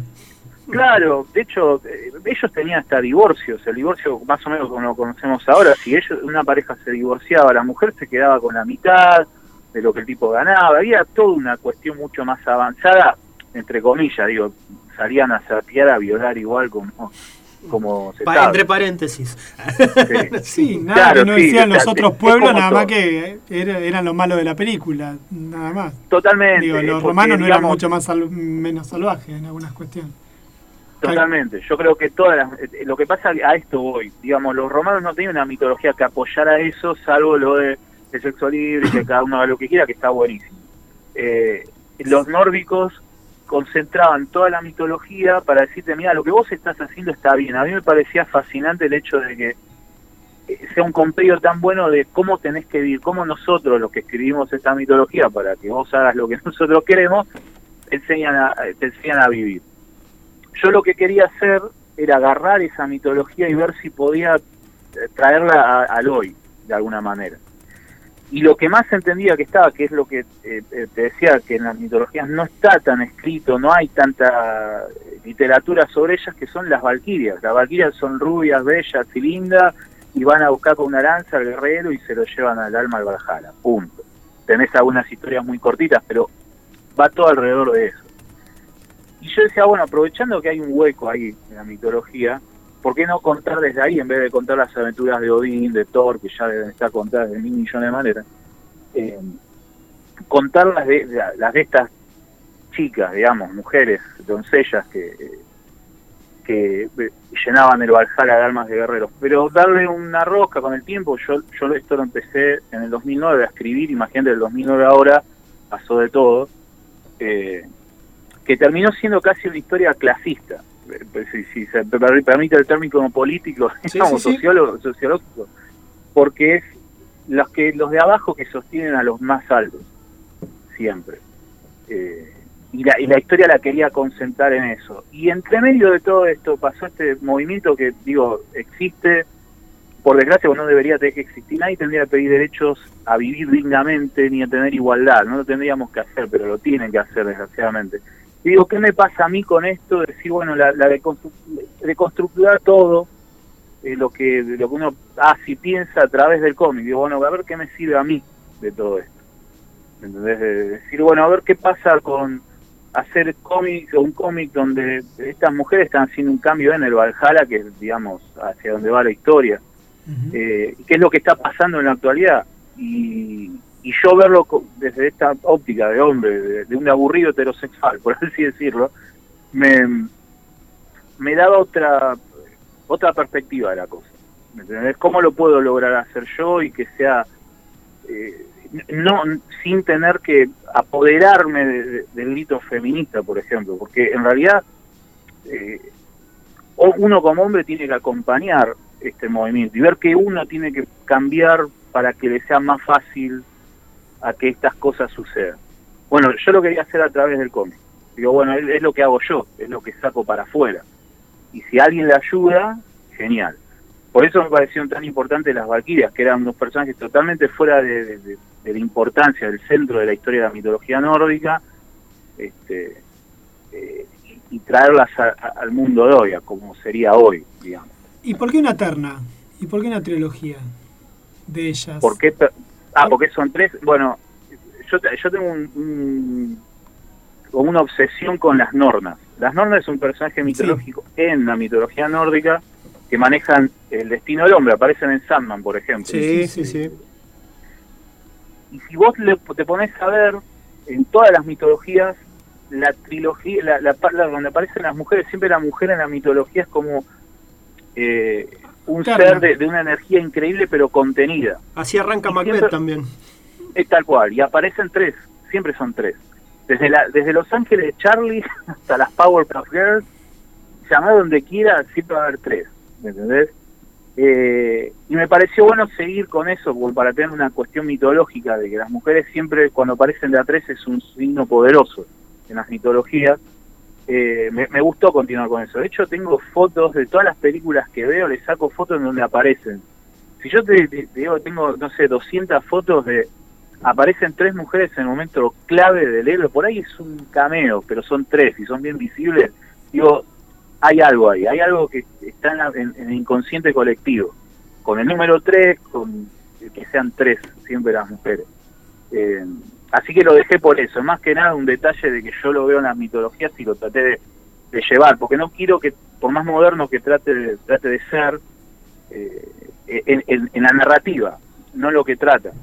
Eh, quiero que tenga algo de mitología, de esa cosa misteriosa que cuando vos lees mitología dice, te- encontrás que hay como agujeros, ¿viste? Decís, pero si el tipo acá mide dos metros, ¿cómo pelea con un gigante de 50? Y no, no, no, eso lo quiero mantener. Quiero que esté esa magia, ¿viste? Que es una mitología. Así que por eso son tres y de hecho ninguna de ellas existe en la mitología, esas me las inventé yo. Les puse cantantes de, de- de- de cantantes noruegas que me gustan a mí. Eh, claro, porque el, nombre de antes, eh, digo, no le voy a inventar un nombre con mitología. Y ya a mí me gusta mucho la música, obviamente, vos, vos dijiste, yo también soy cantante, eh, escucho un montón de música de, de todos lados y dije, bueno, busco tres cantantes que me gusten noruegas y le mando los nombres, ¿viste? pero son inventadas. Mira que bien, eh. Eh, sí, la, verdad que sí, y no, no, me gustó mucho el estilo. En general, eh, ¿este estilo es el que más te gusta en el que dibujaste acá? Eh, o lo fuiste a- o lo fuiste adaptando para esta historieta, el estilo de dibujo? Muy a lo Mirá, bono. como, Muy a lo Sí, tal cual. Sí, sí, sí, sí, muy, muy, muy dibujo animado, muy manga. Yo empecé, porque el primer cómic que vi fue, como te decía yo, el 29 de la Liga de la Justicia, empecé copiando a Adam Hughes. Imagínate, de, de ese momento a llegar a este punto. Menos mal que no que arrancaste antes, porque si lo hubieras tenido que comprar, copiar a Maguire, se hubiera sido mucho más difícil. Uy, hubiese tenido que usar muchos espejos a frente mío para las caras, porque viste, Maguire tenía esas caras todas con morisquetas. Lo que me pasó es que con el tiempo, eh, yo después estudié animación con Carlos Ruiz Brusaín, que fue el diseñador de personajes de. ¿te acordás- ¿Se acuerdan de esa película que se llamaba Condor Crux? Sí, Sí, sí, sí. Bueno, yo cuando vi los diseños originales, porque cuando me dijo que era él, dije, uy, este chabón es un desastre, pensé yo, porque la verdad que los diseños no estaban buenos. Y cuando me muestra los diseños originales, nada que ver. Era, era una cosa mucho más, este, eh, no sé, más- mucho más detallada, mucho con detalles muy de la India, ¿viste? una cosa re loca. Y el tipo me enseñó, digamos, a manejarme la industria de la animación también, aparte de estudiar animación. Y no solo me cambió el dibujo porque él decía que la expresividad era súper importante, y obviamente tener el talento de Adam Hughes o Kevin Maguire para hacer esa expresividad me iba- no, la- no lo tenía, yo seguro que no lo tenía. Así que de a poquito me fui pasando más para el lado del dibujo animado, pero fue muy natural, fui como de a poco desmenuzando ¿viste, el estilo. Eh, para mí me- el cambio más importante o la influencia más importante en este caso fue Bill Watterson, el de Calvin and Hobbes. Ajá. Cuando lo vi a él, lo vi esas tintas, dije, acá está, todo, todo ahí es expresivo. Y yo lo que necesitaba, a mí me gusta hacer las cosas como si fuera, yo lo, lo pienso porque para mí esto sigue siendo un juego, ¿no? Y yo lo sigo pensando como, no sé, como si estuviera haciendo un dibujo animado, filmando una película. Eh, por eso uso esos planos, uso planos largos, generalmente no uso cuadros cuadraditos, eh, siempre uso los planos más este, eh, digamos, alargados, eh, horizontales. Y, y yo quería que actúen los personajes, que cuando digan algo los, lo veas bien en la cara, que lo, lo- lo notes bien, bien exagerado, como, no sé, en dibujo animado, como los de Disney, ¿viste? Como, eh, yo no soy un fanático de Frozen, pero me encanta cómo, cómo la- las caras de esos personajes son tan parecidos, tienen tantas expresiones diferentes, son maravillosas. Eh, así que me fui tirando para ese lado. Y pega mucho con lo, lo que es cinematográfico, porque podés hacer, yo viste que eh, habrán visto en el cómic uso mucho Photoshop para dar efectos de luces. eh, me, me quedo mucho tiempo pensando cómo, cómo iluminar la escena para ayudar a la expresión del personaje. Para mí, todo tiene que ver con la expresión del personaje, porque vos puedas verlo y, sin leerlo sepas lo que le está pasando. Este, así que el, estilo de dibujo animado fue fue degradando. Imagínate, pasé por una etapa Travis Chares también, que otro que es bastante difícil de copiar, entre comillas. Y ahora, tu idea, tu idea con Valkyrias es que dure cuántos números más. Va por el cuarto, por más que Bárbara acá se perdió un par de números, porque no los encontró. No, porque se hipió y no medio los- desordenado. Sí, pero es la página la que los desordena, sí. Pero bueno, van Sí. cuatro, la verdad que la trama recién comienza, es súper interesante. ¿Cuánto pensás eh, que va a durar? ¿Dos Mirá, números más? ¿Tres números verdad. más? La idea es que sea una serie continuada. Es que en un principio empezó como un libro de 200 páginas y cuando vi que acá no hay industria, digamos, para sacar un libro y que valga la plata, decir, bueno, me pongo 50 lucas en imprimir y lo vendo, porque no hay O te pasa distribuidor. como- o el- Claro, te pasa como los chicos de hoy que después terminan cobrándolo muy caro el gasto de envío. Te puede Totalmente. pasar eso. Te puede pasar eso. eh, y yo lo que más quiero es que le llegue a la gente, ¿viste? Es como es como cuando, es como cuando hacía música. Yo siempre tenía la misma discusión. Loco, hagamos tema que le guste a la gente. Para hacer cosas raras, esperemos cinco discos más adelante. Ahora vamos a la gente. Y en este caso para mí es lo mismo. Yo quiero que le llegue a la gente de la forma más fácil posible. Eh, así que como lo, lo pensé como un libro de 200 páginas, pero al ver que lo iba a hacer en internet, dije, voy, voy a- a improvisar un poco. El guion está, yo lo tengo completo. Pero por ahí entre medio le meto escenas que no tenía pensadas, que me parece que son que son interesantes de hacer para la coyuntura en la que está ese, ese- en ese momento. Entonces puede ser que dure un montón de tiempo más de lo que yo pensaba, más de 200 páginas. Yo estoy pensando que más o menos así como va, serían alrededor de 20 capítulos de 15 páginas. Pero es muy probable que vaya más porque si se me ocurre que en algún momento una escena me gusta como está, la voy a poner. En este sentido digo, el capítulo 5, el que viene ahora en agosto, es el primer plot point del guion. Es donde ya presenté todo, ahora empieza el desarrollo, digamos, del problema grave que pasa en el Valhalla. Eh, ese, ese desarrollo siempre es mucho más largo, tengo muchos personajes para, mucho, perdón, mucho de, eh, historia en cada personaje para desarrollar. Y tengo la suerte de que como está en internet me puedo extender todo lo que se me cante y puedo explicarlo bien o, o agregarle detalles que por ahí cuando vos te, te pones un libro de 200 páginas tenés que acortar. Por suerte pude, de hecho recuperé escenas que estaban desde el 2009 que después las había sacado y dije, bueno, esto queda acá, queda bueno. Eh, así que en realidad, te digo la verdad, si te soy sincero, no sé cuánto va a durar. Pero, Este, la pero idea era que la llegara a idea. 200 páginas, pero no. A mí me, me pareció súper interesante todo el vínculo de Loki con, con su hija ahí en Ah, el sí. infierno. Me pareció re interesante el personaje, pensándola como una chica chica que en general siempre a los dioses se los ve como adultos. o Me pareció muy interesante eso, la idea de eh, una piba Sí. chica, inmortal pero chica. una muy, muy lindo eso también. Y Bueno, claramente eh, ahí hay un quilombo, ¿no? Se por ahí Claro, también va parte del lo que pasa que tiene que ver eh, con lo que yo quería contar, que yo te decía. Eh, porque cuando vos decís, bueno, los de abajo que sostienen a los de arriba, son los que hacen el laburo más pesado, digamos. En Hell, que van todas las almas que no son valientes, entre comillas, ¿no? Que no morían en batalla, van ahí. Es un laburo de, de- de mierda, es como tener que estar castigando. ¿Qué es el infierno cristiano? Pero para los cobardes, digamos. Si vos sos un cobarde, te vas a hacer. Como yo necesitaba que haya eh, personajes, aparte de las valquirias, que sostengan, digamos, la trama de- o, el, concepto de lo que yo quería contar, se me ocurrió que por ahí un personaje que sea vulnerable en un entorno tan hostil puede dar mucho de sí.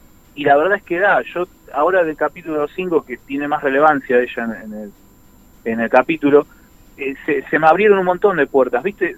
Siempre me pasó cuando yo escuchaba guionistas que decían, no, el personaje me habla y me dice cosas y yo decía, dale, todo técnica, ¿viste?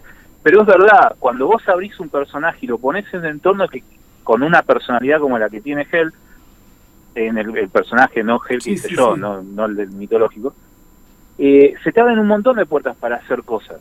Y, y dije, bueno, es una buena combinación haberla hecha más jovencita y no como en la mitología Hell es deforme, tiene mitad del cuerpo todo podrido, el otro bien. Es una cosa Dantesca. Claro, muy dantesca, muy, muy Goya, ¿viste? Y hacerlo así diferente también lo que hago es que no veas siempre lo mismo que ves de las mitologías, ¿me entendés? Eh, Odín es un súper grosso que no se equivoca nunca, o Freya es una doncella que estaba ahí en el fondo sin hacer mucho lío y era la, diosa del amor, Hel era un, demonio, qué sé yo, bueno, cambiarlo. Es lo que te decía yo, traerlo al hoy es también empezar a cambiar un poco de pautas de las mitologías para que la mitología siga funcionando, digamos, una cuestión media egocéntrica mía, decir, bueno, yo voy a traer la mitología nórdica y, y la voy a modernizar. ¿Me entendés? Bueno, Hel, que sea chica, me parece que aparte tenía mucho que ver con lo que están pasando hoy con la gente más joven, eh, que supongo como ustedes, supongo, ¿no? Estos, los milenios No, que está- tienen está- no, 30 y estamos, pico. está- estamos igual. Estamos casi ahí en, Ah, en bueno. tu misma edad. Entonces ¿no? Yo soy más grande. En- en- entenderás que cuando vos ves a otras generaciones más jóvenes, ¿no? Eh, ya te digo, treinta y pico ahora, están luchando contra eso, contra el peso de las decisiones que tomaron la gente de antes, ¿no? Más allá de que ellas van a tener su culpa de su tiempo, como nosotros en nuestro tiempo y como nuestros abuelos y nuestros padres en su tiempo, también uno carga con lo de, con lo de antes. En este caso, Hel es una nena que carga con las decisiones de su padre y de su tío, en este caso Odín, de bueno, acá tiene que haber alguien y te pongo a vos. ¿Me entendés? No decidieron nada. ¿no? Eh, ya el mundo está construido, a eso voy. Era para hacer una metáfora más de todo esto que quiero contar en Valkyrias, que no sea solo una historia de tres Valkyrias que hacen cosas, ¿entendés? Bueno. Que tenga un sustento. La, la verdad que sí, está re bien planeado. Y bueno, para ir redondeando, para cerrar, así Sí. que ahora quería hacerte una consultita para terminar. Sí, Así que, ¿hacías los storyboards de Art Attack también? sí, la- las gigantografías esas, viste, que hacían con, que no sé, lo hacían con ropa, con trapos, con Sí. cosas que encontraban eh, Sí, sí, sí. En tu casa, digamos, los dibujos, eh, los, los- de donde se basaban, los hacíamos dos dibujantes que éramos eh, eh, ahí en, eh, en la productora. Y estaba buenísimo porque ahí conoces, conoces a Topa, un montón de gente, y que ves cómo se arma esa magia de Disney.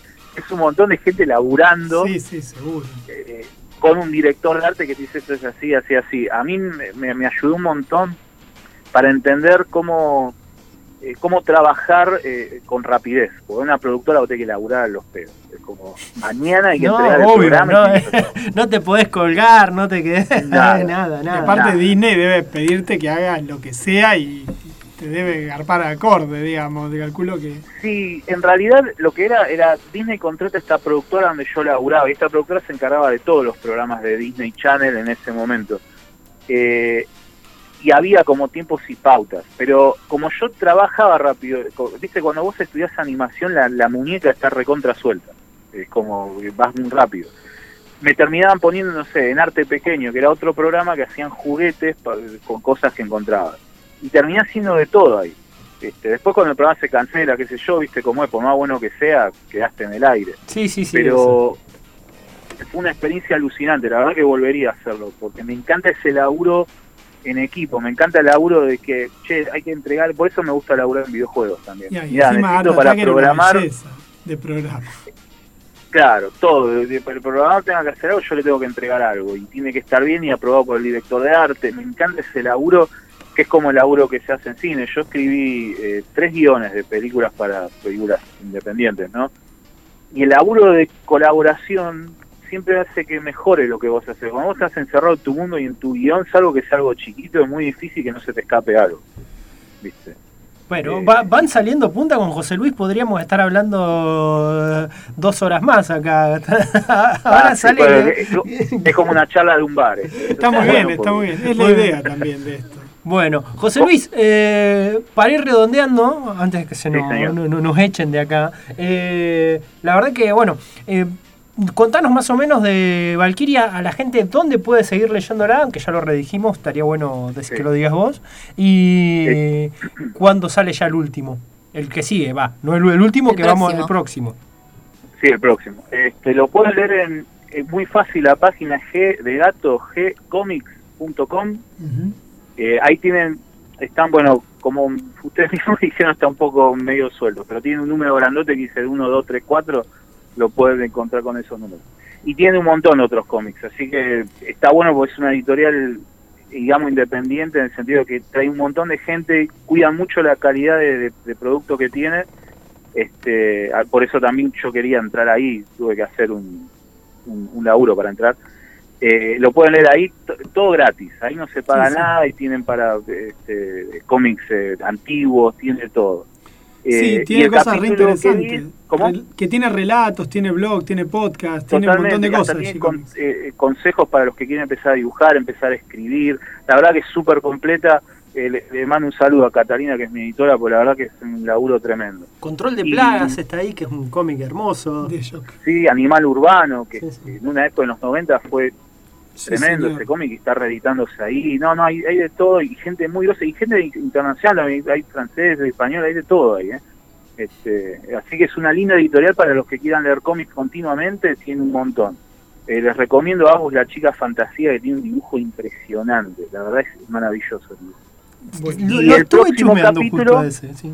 ¿Cómo? Lo estuve chusmeando justo a ese en estos días. Es muy divertido, es muy simpático, es como tipo una cosa media Sailor Moon, me- me- me está, está bárbaro. La verdad que está buenísimo. No, no lo leí todavía yo. Bueno, Este, José y el- Luis. Y el próximo capítulo en agosto. En agosto. prometo que sale el próximo capítulo. Muchísimas, muchísimas gracias por la charla. eh, A ustedes, así chicos, que. a ustedes, y y no, nos quedamos un- cortos. Seguramente vamos a volver a charlar con vos. Cuando cuando quieran. Yo, ustedes tienen de carta abierta para llamar cuando quieran. Quiero agradecer nada más a Martín Cologner, que gracias a él fue que, eh, que me comuniqué con ustedes. Eh, no quería dejar de saludarlo. No, muchísimas gracias a ustedes y tienen un, un oyente fiel todos los sábados ya. ¿eh? Muchísimas gracias. Bueno, y ahora terminamos de hablar con vos y ya nos vamos, nos vamos con una onda de Noruega, justamente a esto. Bien. Pero que la gente en general no la asocia a Noruega. ¿sí? Así Es- que es verdad. A ver, ¿Eh? a ver con qué me sorprende. ahora nos vamos con Aja. Vamos a escuchar Take Sí, On Me. papá, ajá. Bueno, Un abrazo, Un abrazo. José. Hasta luego. Un abrazo, chicos. Muchas Thank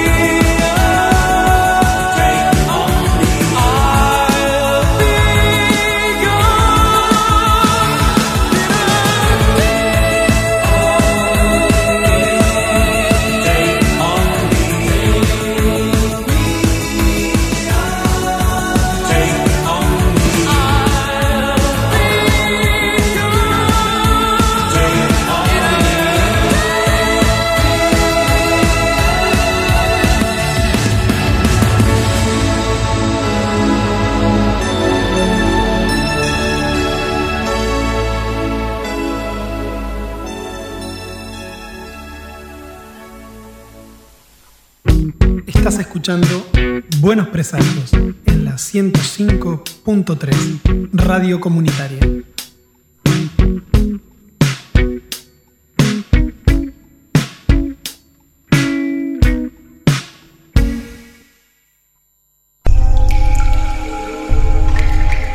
Hijo de la noche, el que ya hay embajador.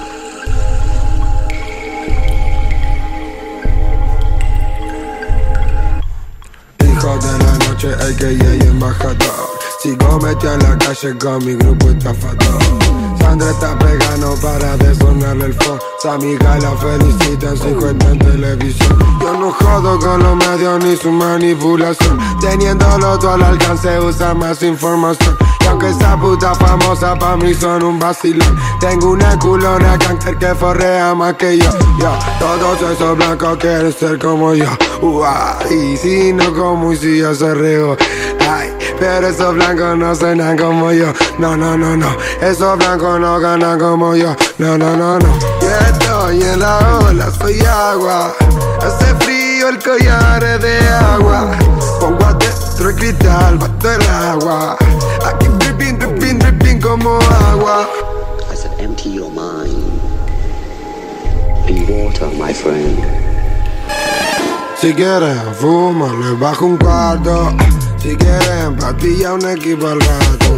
Si quieren y yo, mi hermano tiene el dato. Mater en la calle y bueno trato. Yo sí sé que lo guau, soy la vaina. Este honra en el cuello me baila. Chiva en mi cara no line Y la boca se le Bueno, siendo las 14 horas 33 minutos, arrancamos el cuarto bloque de Buenos Presagios. Y ahora, ¿quién tenemos en línea? Lo presento yo. Presenta Ay, usted, señor, perdón, usted. Pensé que iba a preguntarlo, me descolocó, me descolocó. Eh, bueno, está con nosotros un prócer local, Leonardo Zunino, que nos va a contar un poquito sobre su flamante libro Ciruja Yuyero. Buenas tardes, Leonardo, ¿cómo estás vos? Aquí Juan Pablo Simonetti. Buenas, Pablos. ¿Cómo andan? Muy ¿Cómo bien. andan los dos? Muy bien, y está acá aquí estamos con Bárbara también. Hola, ¿qué tal? Ah, Bárbara, ¿cómo andás? ¿Qué tal? A Barbarita no sé si la conoces, sí, calculo que sí, que la, la, la- la conoces de la El año pasado no fuiste al programa final, ¿no? No anduviste, No, no, no. estabas haciendo cosas de pobres como trabajar y eso. los pobres hacemos eso. Claro, claro, claro. Bueno, Leo, contanos un poquito, primero un gusto tenerte, tenerte hoy con nosotros acá. Contanos un poquito sobre esta patriada que te mandaste de escribir un libro y de qué trata, ¿no? Más allá del título que es bastante evidente, pero ¿de qué trata? ¿Cuál fue la idea? ¿Por qué se te ocurrió escribir este libro? ¿Cómo haces con las gallinas en tu casa? Todas esas cosas. ¿Cómo surgió el, el vínculo con los yuyos primero? Y bueno, eh, de chico yo soy de Buenos Aires. De chico siempre tuvimos huerta. Así que siempre hubo una conexión. Tuvimos animales, gallinas, con eso. Siempre existió una conexión con, con las plantas y los animales. Y cuando vine acá, seguimos acá a Chubut. Seguí con eso y de a poco fui desarrollando un hobby que fue el de investigar el tema de las plantas. Eh, para qué se usaban. Eh, y siempre comento que el- en realidad el quiebre que tuve en la cabeza fue cuando vi un video de un ecólogo argentino que hablaba que en un, en un baldío, eh, Eduardo Rapaport, que había hecho un relevamiento en un baldío de Bariloche, y había encontrado eh, creo que 15 toneladas de alimentos. Ah, sí. Sí, O sea que en podía producir 15 silvestres. toneladas de, de alimento, eso. alimentos, sí. Y como que esto me reventó la cabeza, digo, ¿cómo puede ser que eh, haya familias que no tienen que comer y hay alimento disponible a la- al alcance de la mano? Así que bueno, ese fue uno de los puntapiés que me dio dio paso a esta investigación. ¿Cómo bueno, es el autor que, que nombraste, el ecólogo? Rapaport. Eduardo Rapaport. Bárbaro, vamos ya nomás para compartir también eso. Y Es una eminencia, tiene un montón de libros muy muy leíbles, son de acceso No, eh, no es pa- solo para... Si para no, no ámbito académico, claro. Sí. Y bueno, el- la verdad que se- siempre mucha gente me decía que tenía que o vender los productos que hacía cuando empezaba a experimentar. Lo agarré a mi familia siempre, amigos como conejillos. Siempre, siempre me estaban encargando, uh, ¿qué vamos a comer ahora? ¿Qué nos estás dando? Y bueno, tampoco fue... Primero arrancó como un negocio esto. Empecé a vender productos pero bueno, me fundí. no me fue tan bien. Pasa, Y- pasa, pasa en esta, en esta, en esta Argentina, en esta realidad. Sí, nada, yo tengo un montón de negocios que arranqué y me fundí, pero bueno, ya estoy acostumbrado. Hacer Sí. dinero difícil, le decía Marcia Humero. Y bueno, esta es la primera vez que me fue bien con una, así que bueno, estamos de festejo. Sí, ¿no? Mucha, muy, muy buena la venta de libros, por lo que me cuentan. Está, está- se Así vende como sí, pan la verdad. caliente. La verdad que estamos sorprendidos eh, lo de la aceptación que tuvo. Yo lo tomé más que nada como un... Como sacarme el gusto, la verdad no, no, pen- no pensé que se iba a vender. Si vendía 10, 15, capaz que era mucho. No, no, ya- estás vendiendo un montón. Y hoy ya son... Hoy ya es una semana y ya me quedan dos libros. Para Mirá los vos, 100. ¿Y de cuánto era? ¿De cuánto fue la tirada? De 100, 100 libros. De 100 libros, mirá vos, eh, excelente. O sea que ya, ya eh, Pela y Lore ya se tienen que Poner a armar en la- más. a armar la segunda edición de Ceruja, de Ciruja eh, Yuyero. Y ahí estamos viendo con la editorial sacada con Facón Grande, una editorial independiente acá de Toledo, Sí. eh, sacar una pequeña tiradita más. Y Eh, claramente. no siempre, un poquito menos, para que, bueno, para que nadie se quede con las ganas. Sí, aparte el, el bajón ahora es todo este contexto, pero imagínate, qué sé yo, este año tocaban las jornadas de ciencias biológicas entre Leu de vuelta, si mal no me acuerdo. De, Viste que es una reunión anual que hace la Facultad de Ciencias Naturales con un montón de personas que vienen de fuera de la provincia a charlas, con eh, eh, pósters, un montón, una producción científica de la hostia. Un libro como el tuyo, en un ámbito como ese, se vende absolutamente todo. Anda pensándolo nada, para el año sí. que viene, si es que... si- Pero bueno, porque se hace cada dos años, Leito, esto te lo digo bien, digamos, cada dos años se hacen las reuniones entre Leu. Así Sí, la que... idea del libro eh, nació como una inquietud mía personal porque todo lo que yo siempre leía, todas la- las publicaciones, eran muy académicas. Entonces, eh, a mí me costaba mucho a nivel de esfuerzo intelectual poder entenderlas. Eh, ponele, te dicen, esta raíz se usa para X cosa, ¿no? Ponerle para fermentar no te decían que había que hacer antes con la raíz, qué sustancia se activaba, cómo fermentar, cómo consumir la fermentación, nada. O sea, era como, se hacían toda una descripción de la planta y al final un, una línea que ya se usa para fermentar, nada más. Entonces mi inquietud fue llevar todo eso al público en general y explicando cada paso de una manera simple y que lo entienda cualquiera. Claro, sí, más coloquial. Más coloquial, sí. Y de- describir los pasos como si estuviera enseñando, como me hubiera gustado a mí tener acceso a esa información. O sea, en la primera parte del libro eh, yo hablo de todos los procesos en detalle. ¿Qué es la fermentación? ¿Qué es el trasegado? El filtrado? El, el avinagrado? Y cómo hacerlo a nivel casero con herramientas, bueno, con frascos, con un montón de cosas caseras que podemos inventar. Che, y mm, bueno, vos decías esto de que era el, libro que hubieras querido tener para, para vos en otra época.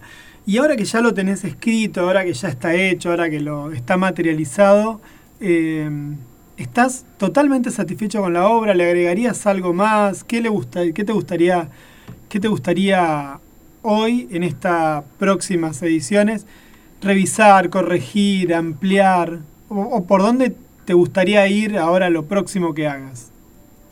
Y la verdad que yo, no es por chupar media, pero estoy muy conforme con, con el trabajo que hizo el artista, Victoria Radati, que con los dibujos que, que pude hacer y con el trabajo de encuadernación y, y de diagramación de, de la editorial. No, no le cambiaría nada. ¿no? Eh, ¿Y qué ampliarías entonces? Y ¿Qué te gustaría tengo ampliar? como una idea loca de acá a un par de años eh, empezar a profundizar. Eh, mientras iba haciendo el libro me surgió mucha información sobre la los mapuches y tehuelches, todos los usos que hacían de las plantas en, en la estepa. En, en el libro no lo desarrollo muy por encima. Eh, capaz que me gustaría empezar a estudiar en profundidad eso. En el libro son plantas más del valle, ¿no es cierto? De la El zona libro, del sí, Birch. Todo del Birch. Hay muy poquitas que son de la estepa, como la algarroba de la variedad alpataco, que es endémica de la zona. Y. No, después otra, no, así en profundidad, alpaico. Y después no, son todas exóticas que vienen de Europa por el tema de los. Las trajeron eh, los inmigrantes con el tema de los animales o las migraciones. Pero no eh, este libro eh, casi la mayoría son son exóticas no que no son de la zona. Pero como idea me gustaría desarrollar un poco más en un futuro va unos años largos largos una misma temática así como en este libro pero con la cultura mapuche tehuelche el uso de plantas todo lo que es eh, comestible yo no no me meto en el tema medicinal Claro, claro. Para no hacer ejercicio ilegal de, de la medicina. No, capaz que mato alguna, no, no. No, recomendás el tecito de tal cosa para curar le- el, No, empacho, no, no. no, no. Con, con lo comestible capaz que le agarro una cagadera alguno. pero ya veo que mato alguna. Todo, todo, todo, todo tiene su límite. Claro. Eh, No, la primera parte del libro me tapo, digo, esto te puede pasar, ta, ta, ta, cuídate acá y listo. Claro, cuando vos compraste este libro, firmaste un acuerdo confidencial donde... Ya está. Sí, Rescindís derechos. Claro, el juicio se lo haces a Facón Grande en todo caso, Ah, por, sí, atre- una. por atreverse. Porque además, bueno, nada, el- se lo merecen, digamos, por, por, por tratar de hacer una, una publicación popular. ¿Y cómo fue eso? Eh, ¿Vos te acercaste a Facón Grande? ¿Facón Grande se acercó a vos? ¿Cómo, cómo fue la unión Era ahí para, que digan que para- Facón pa- Grande. pa- ¿Cómo fue la unión ahí para empe- empezar a pensar el libro? ah, que es aparte la primera publicación original de los chicos, Independiente, independiente de sí. los chicos. ¿Sí? Sí, que seguramente eh, va a ser la primera de muchas. Va, yo a los chicos lo conozco a, a Pablo Domínguez y a Lorena Naón ya hace unos años, como tenemos una amistad. Y surgió, la verdad que ya venían ellos haciendo libros de buena calidad, siempre me llamó la atención. Pero surgió, por lo menos en de mi parte, como una inquietud de que uno siempre está hablando de fortalecer la economía regional, ¿no? O los emprendedores, y a veces eh, no era coherente de mi parte, capaz de hacerlo una editorial de, otro lado, teniendo una editorial acá. Así que, bueno, nos juntamos a charlar y, y surgió esto, entre charla y charla, entre mate y mate. Y la verdad que estoy muy conforme con la decisión que tomé porque el, el resultado es de mucha calidad. Va, yo estoy re conforme. Vos sabés que yo todavía no pude acceder a mi ejemplar. Ahora cuando salga de la radio tengo que pasar por la casa de, del Stickers a buscarlo y, y, ahora, y, y a verlo. Pero he visto, fui viendo los avances que ibas comentando vos, publicando vos en las redes sociales. Y la verdad que, que sí, que está re bueno. Lo que no sabía, yo pensé que los dibujos también lo habías hecho vos. Mira, estaba profundamente convencido que las ilustraciones eran tuyas. No sé por qué se me puso esa idea en la cabeza. Y nada, bueno, ahora me vengo a enterar de que no, que es de otra de otra colega. ¿Me, ¿Nos repetís el nombre de ella, por favor, de la, de la ilustradora? eh, Victoria Radati tiene una página en el Face, la artista. eh, da cursos de dibujo, de Vamos, ya nomás nos vamos a poner en campaña para comunicarnos con ella, para que también charlar con ella en otro, en otro de los programas y nos cuente un poco también, porque también está bueno difundir Sí, la obra de, una- de- de la gente de aquí. Perdón, te, bueno. te interrum- te interrumpí, Leito, decime. No, no, no, decime. no sé, alguna pregunta más que se me ocurra es, eh, ¿pensaste también en, bueno, decías que ibas a seguir por el lado de la meseta y ese es como el objetivo, ¿tenés algo armado ya o estás totalmente, totalmente ahí en, en producción, recién empezando a pensar todo? No, ahora estoy recopilando qué bibliografía.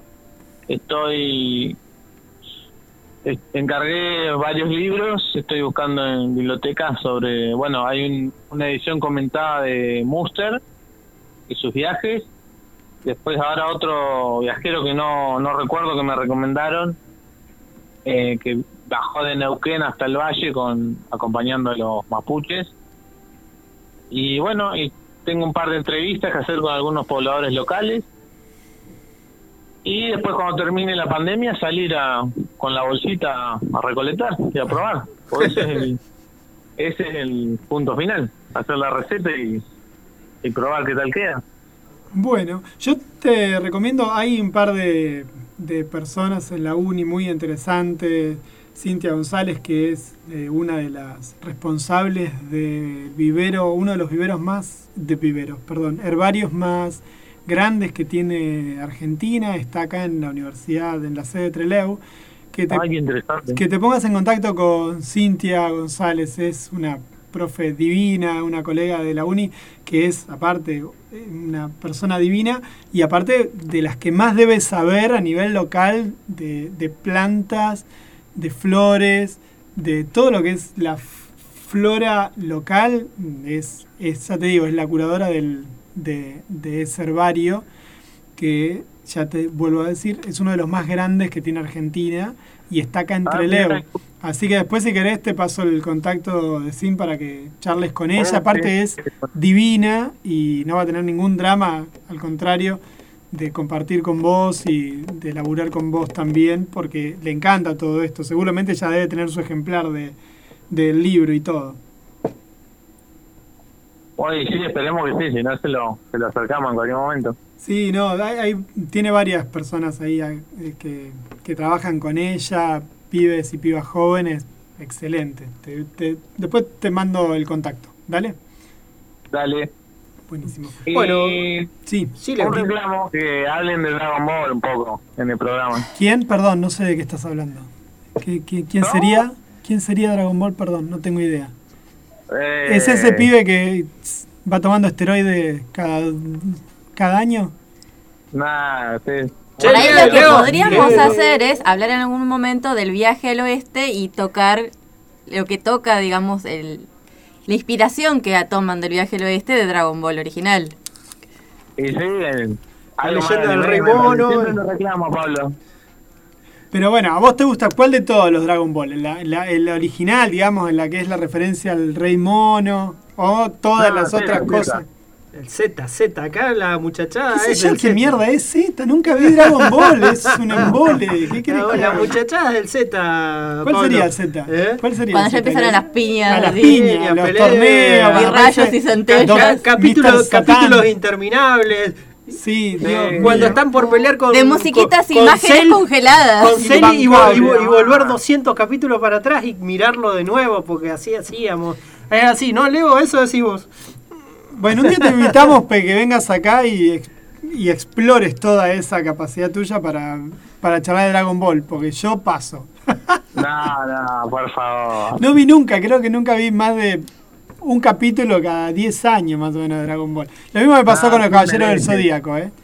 No, así que lo único que vi de Caballeros del Zodíaco completo fue la saga de Hades. Siempre lo digo como Sí, sí, que fue la tolerancia testicular que puedo llegar a tener para con esas cosas. No, no, No, no. las caballeras ni se pegan, Dragon Ball se cagan a piña. No, acá ya, ya se pudrió todo. Ya se pudrió. Bueno, Leito, muchísimas gracias por tu tiempo y por la posibilidad de conversar con vos. Vamos a. Después te paso el contacto de, de la profe esta. Ah, buenísimo. Bueno, y gracias eh, por el espacio, chicos. Bueno, Eh, entonces, bueno, pero- solo te quedan dos libros hoy por hoy. Si alguien quiere acceder a ellos, pues nada, compiten a sangre con cuchillos. Sí, Por eh, eso. No, unos facones ahí. ahí. Facón grande. Bueno, no, ya que te queda uno, porque a mí guardame uno, por favor. Ah, mirá, mirá, acá ya está. Dale. ¿Eh? Buenísimo. ¿Listo? Eh, así que, bueno, entonces Leo... eh, Un libro nomás. Sí, te queda un libro. Muchas gracias por esto. Y bueno, ya está. Leo ya pasó por Radio Sudaca. Creo que estuviste por todos los programas con Ciruja, ¿no? Sí, anduvo por todos lados. Eh, buenísimo. eh, Radio Sudaca full con Leo Zunino que está desde la primera hora en todos los programas compartiendo, escuchando, opinando siempre. Ya es parte de, de Sudaca. Leo. Hacía rato que no te veíamos por las redes por acá. Te voy a tirar la oreja con eso, Zunino, ¿eh? que no, comentabas confío nada. que siguiendo los servicios.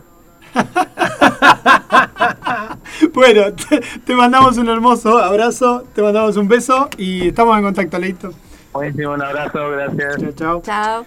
Charlábamos con Leo Zunino sobre su nuevo libro Ciruja Yuyero y la posibilidad de comer de los baldíos. Es una cosa que no es menor tener la posibilidad de ser de encontrar comida en los baldíos de acá del valle. Mirá. Sería, digamos, un libro necesario para MacGyver, esta gente que... No, y para. Sí, claro. Y, y además, esto de pensar, ¿no? La idea de que, que hay comida, que no es solamente un supermercado, es el único lugar de acceder a, un, a la comida, sino que lo de empezar a tener una. ¿Qué sería? Agricultura sustentable es la palabra Sí, adecuada. exacto. Y más en un país como el nuestro, en el que la mayoría de la. Nosotros se habla mucho de Argentina como un país que produce mucha comida, mucha cosa. Y en realidad es, mm, es bastante falaz eso, porque lo que se está produciendo mucho es soja para alimentar a Animales. animales en otras partes del mundo y no se está haciendo un cultivo responsable ¿sí? de, de comida, de mucha de vegetales, hortalizas, frutas para alimentar a, a personas. ¿sí? Y está bueno saber esto, que también podemos contar con eh, distintas hierbas, distintas frutas, distintas cosas, como lo que bueno, lo, lo que nos quiere contar Leo. Me parece que muy interesante. Bueno, vamos a una pequeñísima tanda con algo de música con estelares y cristal. Está bien, te lo diré. Ya lo sé, me equivoqué. La risa destrozó el cristal y mi mueca te lastimó. Suelo ser un tipo fiel, supe ser un impostor. Robé lo mejor de tu amor, justo cuando se fue el sol. Más ahora solo en el campo, nadie, nadie, nadie está. Me pregunto por tus padres y los amigos con que cenábamos más a pesar de todo. Tu bondad y mi crueldad, sé que no he perdonarte que no me hayas vuelto a mirar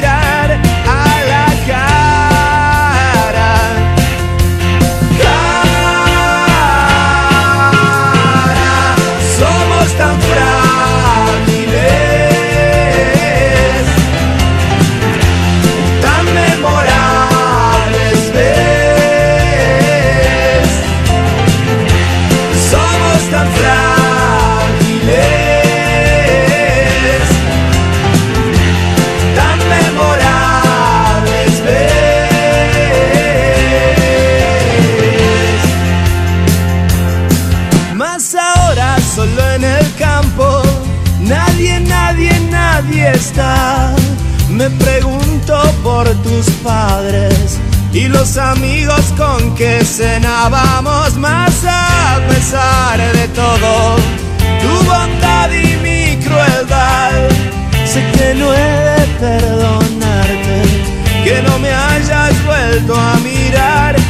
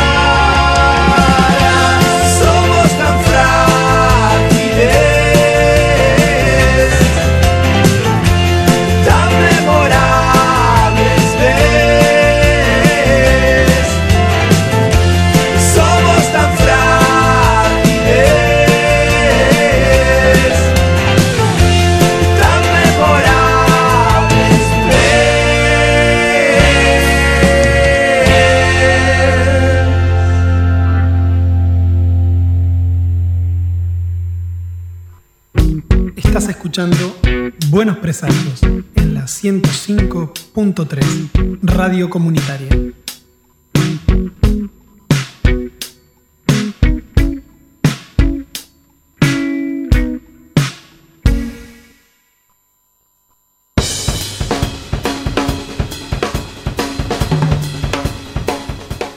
Sin fichas. Junto a mi codo suena el pocillo contra la losa del platito. Después huelo más que veo el chorro caliente de café que cae gracias a un movimiento medido de la muñeca del mozo del Sorocabana. Distraído, mirando aún el sol parejo del sábado, tonificado por una brisa fresca que me dio de frente en las últimas cuadras, dejo que el gusto espeso del café amargo quede un momento sobre la lengua y baje. Hay poca gente esa hora, media mañana. Uno de los dos teléfonos públicos azules está descompuesto. En el otro, una anciana habla con uno que otro gesto de la mano, mientras tres o cuatro tipos esperan. Un M1 para en la esquina. No necesito oír la voz para saber que el inspector, empinado en puntas de pie que golpea el vidrio de las ventanillas con una moneda, invita perentorio a correrse hacia atrás, actividad un tanto inútil, porque el micro no viene lleno y la cola ante el poste es corta. Dejo bajar lentamente otro sorbo de café. La anciana sigue hablando en el teléfono azul. Un estudiante en la cola sacude con fastidio un pie, se fija en su reloj pulsera, se va. Por la puerta que da hacia la plaza entra milagrosamente una paloma que vuelve a partir después de un vuelo rasante en el momento mismo en que sus patas estaban por posarse. Detrás del mostrador de helado se aburre una empleada de túnica celeste. Esta vez detengo la mirada en la anciana del teléfono. Tiene un gorro de lana calado hasta las cejas, ropa raída, actitud desafiante. Sigue agitando la mano libre por un momento, no se limita a hablar. De vez en cuando mira de frente a los que esperan, ahora otros. Alguien de traje, una mujer madura, un tipo encorvado con saco de lana marrón. De vez en cuando se da vuelta para quedar mirando la pared y se ríe fuerte, evidentemente de algo que le dicen por el tubo. Tiene un bolso grande de plástico cuadrado apoyado contra la pared a sus pies. Asoman de él la punta de un pan al parecer viejo, un trozo de tejido de lana, una revista descascarada. Termino de tomar el café de un sorbo. Me enjuago la boca con el agua del vasito, sintiendo el placer de la mezcla del calor residual y amargo del café con el brusco frescor del líquido. Me apoyo otra vez contra el mármol, ahora ya decidido a mirar a la vieja. Porque sin duda ya pasaron más de los tres minutos que otorga cada ficha. Y la anciana sigue hablando, sin poner otra, gesticulando, mirando con desafío a los componentes de la cola que una vez más han cambiado. Podría haber puesto tres o cuatro fichas al teléfono, el teléfono podría estar descompuesto en su mecanismo de corte. Pero mientras la sigo mirando unos 10 minutos más, el gorro de lana sosteniendo la mirada dura, hasta cruel, el bolso de sobreviviente, los gestos que resultan cada vez más actuados, sin que ponga otra dicha, prácticamente gozando con el lento odio del primero de la cola que sacude monedas con una mano sin mayores resultados. Ahí llego a la conclusión de que la vieja no habla con nadie. Está allí y tiene un tubo en la mano. Tres o cuatro personas esperan por ellas. Demora con paciencia y sadismo el momento de seguir circulando sin rumbo por las calles con su bolso cuadrado. De alguna manera, convence al mundo de que está hablando con alguien, de que tienen que esperarla. De algún modo existe, mientras siga sosteniendo el tubo silencioso en la mano.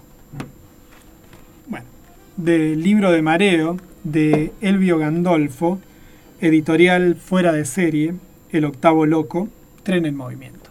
Bueno, muchas gracias a eh, las amigas de Un Amor Diferente que fueron las que proveyeron este libro acá al señor Simonetti para la lectura. Exactamente. Y Radiana también, que nos prestaron Radiana. Ay, Radiana, sí, Radiana. de Gross. Tengo que decir que ese me lo prestaste la semana pasada. Todavía está en la Está en la mochila. mochila. Todavía está en la mochila, no lo saqué de la mochila. Bueno, Ah. pero se leen un pedacito. Sí. Así que bueno, eh, así ya vamos llegando a los últimos minutos. Eh, bueno, saludos a todos los que participaron, a Leo, a José Luis, la verdad que buenísimas las dos entrevistas. Eh, un gusto esta tardecita de sábado. No sé ustedes, alguna cosa más para agregar, algún saludo. Disfruten el día mientras no llueva, disfruten la naturaleza mientras todavía no caiga el chaparrón. Tengan muy buen fin de semana. LJ. Bueno, nos vemos entonces.